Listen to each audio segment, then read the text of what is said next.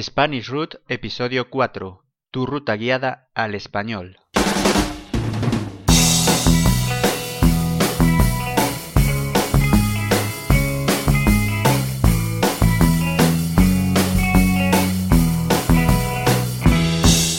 Buenos días, buenas tardes o buenas noches. Bienvenido a Spanish Root, el programa, el podcast para aprender español de la manera más fácil y divertida. Yo soy Sergio y soy tu entrenador personal de español y te hablo desde Galicia, en el norte de España. Este es ya el cuarto programa, cuarta etapa en tu camino al español. Hoy vamos a hablar de las diferencias geográficas del español hablado y lo que tienes que tener en cuenta si vas a viajar a algún país de habla hispana. Pero antes, como siempre, quiero recordarte que en mi página web SpanishRoot.com tienes la transcripción y traducción al inglés de esta clase. También desde SpanishRoot.com barra contact puedes escribirme con dudas y preguntas que resolveremos en el programa.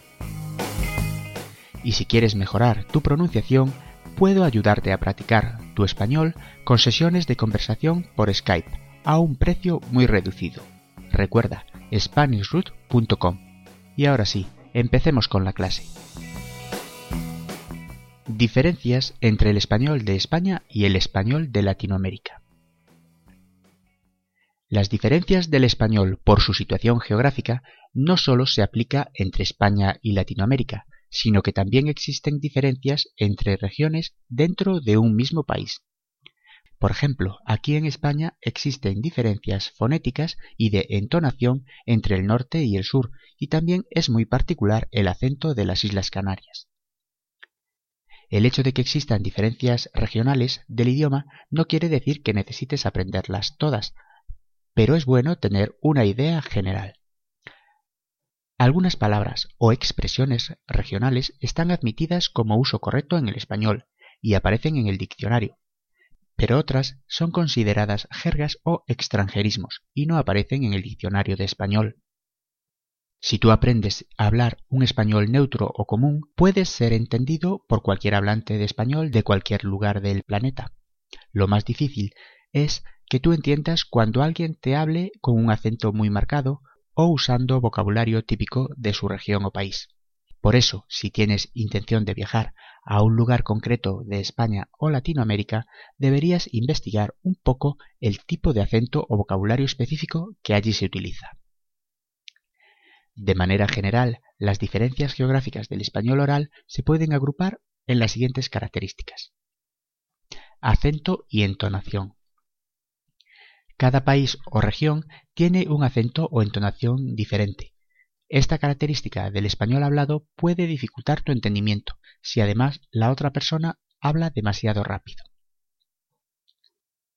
Diferencias fonéticas. Relacionado con el acento y la entonación está la pronunciación diferente de algunas letras o la eliminación o sustitución de fonemas. Esta característica ya dificulta un poco más el entendimiento y además puede ocasionar que se cometan más errores al escribir en español, ya que se tiende a escribir como se habla. Por ejemplo, en España pronunciamos la letra Z como la TH del inglés. Es el mismo fonema que cuando C va antes de las vocales E o I. Por ejemplo, zapato, ceniza. Pues en Latinoamérica y algunas regiones de España, este fonema suena más parecido a una S pero no se puede escribir con S. Zapato. Ceniza. Es lo que se conoce como seseo. Vocabulario concreto. Existen también palabras diferentes para el mismo objeto. Por ejemplo, coche en España, carro o auto en Latinoamérica. En España decimos ordenador. En Latinoamérica dicen computador.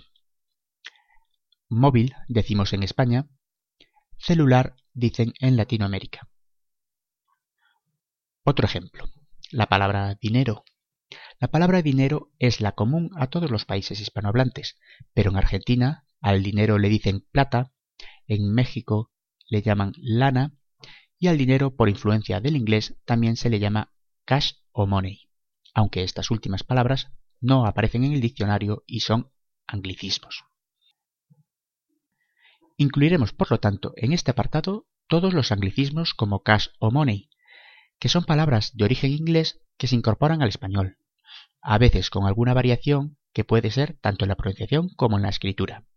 En español existen muchas palabras que tienen su origen en la lengua inglesa, como fútbol, CD o como el ejemplo anterior de money y cash. Pero esta influencia del inglés no es homogénea. Hay palabras de origen inglés que sí se utilizan en todos los países de habla hispana, como fútbol, y otras que solo se utilizan en un país o región. Esto es así porque hay zonas más influenciadas por el inglés debido a su proximidad geográfica, e incorporan más vocabulario a su forma de hablar, como por ejemplo el español de México. Palabras como jeans, que en España se suele decir pantalones vaqueros, por ejemplo. También dentro de este grupo de vocabulario específico podemos incluir muchas expresiones coloquiales, y aquí la variedad es inmensa, porque cada región tiene las suyas propias. El boseo. El boseo se da en varios países de Latinoamérica y es muy típico de Argentina y Uruguay. Consiste en sustituir el pronombre tú o usted por vos y cambiando también la conjugación del verbo a una forma particular. De este modo, la forma de decir tú eres de un argentino es vos sos. Otro ejemplo, con el verbo tener. En vez de decir tú tienes, el argentino dice vos tenés. El uso de ustedes.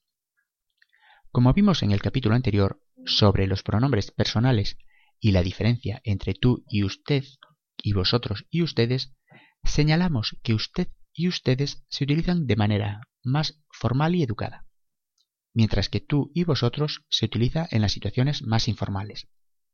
Esto es correcto, pero en Latinoamérica apenas se usa el plural vosotros y casi siempre se usa el ustedes, con el verbo también en tercera persona del plural, aunque sea para uso informal. Así en España decimos, vosotros viajáis mucho. En Latinoamérica dicen, ustedes viajan mucho. Como ves, la variedad del español es muy grande y puedes encontrarte en situaciones en las que no entiendes muy bien lo que estás oyendo. Es muy difícil de aprender todas las variantes geográficas del español, por lo que te recomiendo que tengas muy claro tus objetivos en el aprendizaje de esta lengua. Si tú tienes interés o curiosidad por el uso del español en algún país o región en concreto, porque vas a ir de viaje próximamente, por ejemplo, puedes preguntarme a través de mi página web e intentaré ayudarte. Frases que te pueden ayudar. Ahora te hablaré de algunas frases que puedes aprender para utilizar cuando no entiendes muy bien a alguien. Puedes utilizar las palabras por favor antes o después de las siguientes frases. ¿Puedes hablar más despacio? ¿Puede usted hablar más despacio? ¿Sabes lo que significa esta frase? ¿Comprendes la diferencia entre las dos variantes? Muy bien. También puedes solicitar que te expliquen algo con la pregunta siguiente, a la que tienes que añadir las palabras que no entiendes. Por ejemplo, ¿qué significa? ¿Qué es? Otra pregunta muy útil es, ¿puedes repetir? ¿Puede usted repetir?